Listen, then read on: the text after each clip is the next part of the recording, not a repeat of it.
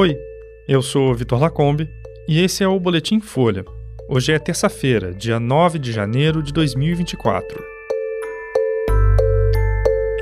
Em ato que marca um ano do 8 de janeiro, Lula diz que perdão soaria como impunidade. Ataque de Israel no Líbano mata comandante de grupo de elite do Hezbollah. E morre Franz Beckenbauer, um dos maiores jogadores de futebol de todos os tempos.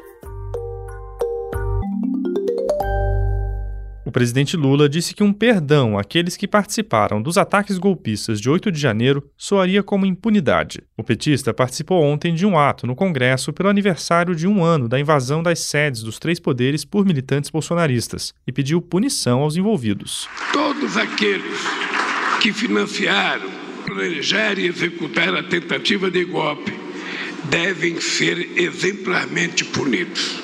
Não há perdão para quem atenta contra a democracia, contra seu país e contra seu próprio povo. O evento reuniu centenas de convidados, entre autoridades e representantes da sociedade civil. O ato recebeu o nome de Democracia Inabalada. No discurso, Lula citou diretamente o ex-presidente Jair Bolsonaro. A primeira menção foi feita quando o chefe do executivo falava de como estaria o país caso a tentativa de golpe tivesse sido bem sucedida. Adversários políticos e autoridades constituídas poderiam ser fuzilados ou enforcados em praça pública, a julgar por aquilo que o ex-presidente golpista pregou em campanha e seus seguidores tramaram na rede, tramam nas redes sociais. O evento teve a presença dos presidentes do Senado, Rodrigo Pacheco, e do Supremo Tribunal Federal, o ministro Luiz Roberto Barroso, que mais cedo tinha chamado os autores dos ataques de aprendizes de terroristas. O presidente da Câmara, Arthur Lira, não compareceu e alegou um problema de saúde da família. O ministro Alexandre de Moraes, presidente do Tribunal Superior Eleitoral, falou que a democracia venceu a frustrada tentativa de golpe de Estado e que não se pode confundir paz e união com impunidade. Moraes também disse que todos que pactuaram com os ataques vão ser investigados, processados e responsabilizados, e defendeu a regulação das redes sociais, que, de acordo com ele, foram instrumentalizadas pelo populismo extremista.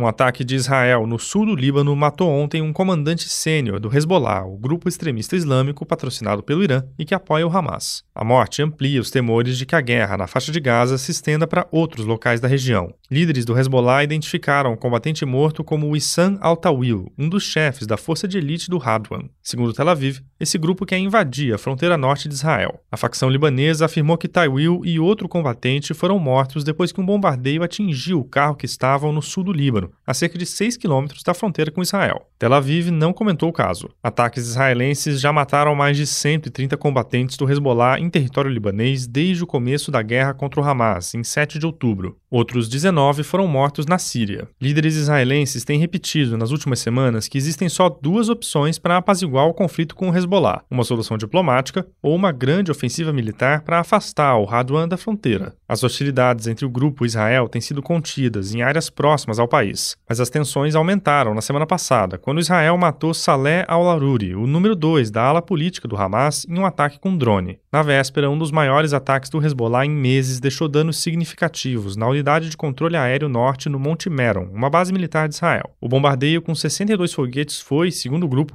uma resposta preliminar à morte de Aruri.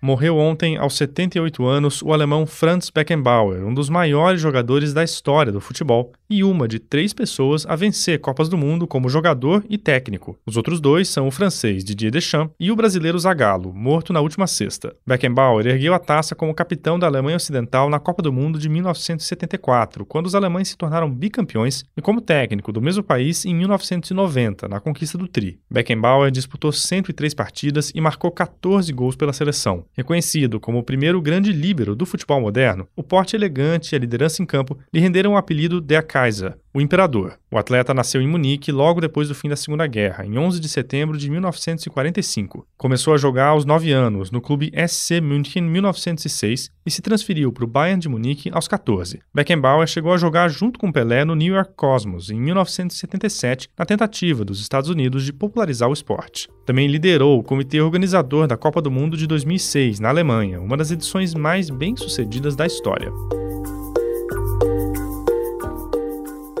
Esse foi o Boletim Folha, que é publicado de segunda a sexta, duas vezes por dia, de manhã cedinho e no final da tarde. A produção é de Carolina Moraes e Maurício Meirelles e a edição de som é do Rafael Conkle. Esse boletim usa o áudio do Poder 360. Essas e outras notícias você encontra em folha.com. Até mais.